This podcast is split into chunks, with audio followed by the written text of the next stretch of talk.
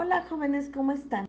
Hoy vamos a empezar a conocer un poquito más sobre la vida pública de Jesús. Pero, ¿cómo fue la vida de Jesús? Bueno, pues Jesús quiso que su vida oculta y su vida pública estuvieran separadas por un suceso de gran importancia, que es su bautismo. Los primeros años de su vida transcurrieron en familia y en un pueblo situado al sur de la región de Galilea llamado Nazaret. Desde esta pequeña aldea al sur viajó unos 100 kilómetros hasta un lugar a orillas del río Jordán. Jordán se encontraba Juan el Bautista predicando la conversión. Conviértanse porque está llegando el reino de los cielos. Con estas palabras anunciaba la inminente llegada del Mesías esperado del pueblo de Israel. Un día, Jesús se acercó a ser bautizado por Juan.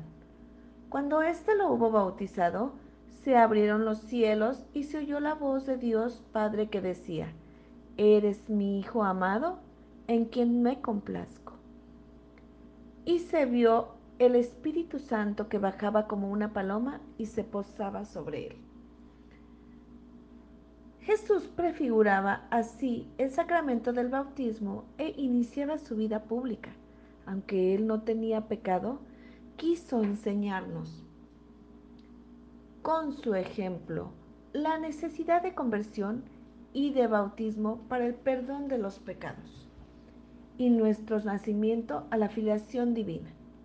El Evangelio cuenta que, a continuación, Jesús se retiró al desierto de Judea durante 40 días para preparar su vida pública mediante la oración y el ayuno.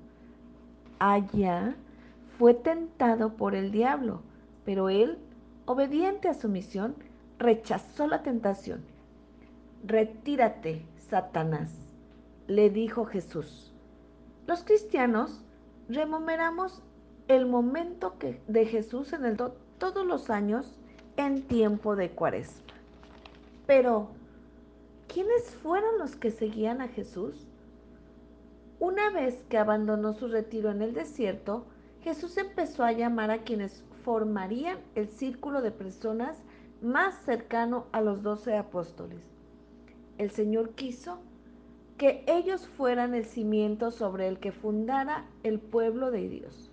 Los doce apóstoles iban a ser los encargados, tras la ascensión de Jesús al cielo, de extender su mensaje de salvación a todas las naciones de la tierra.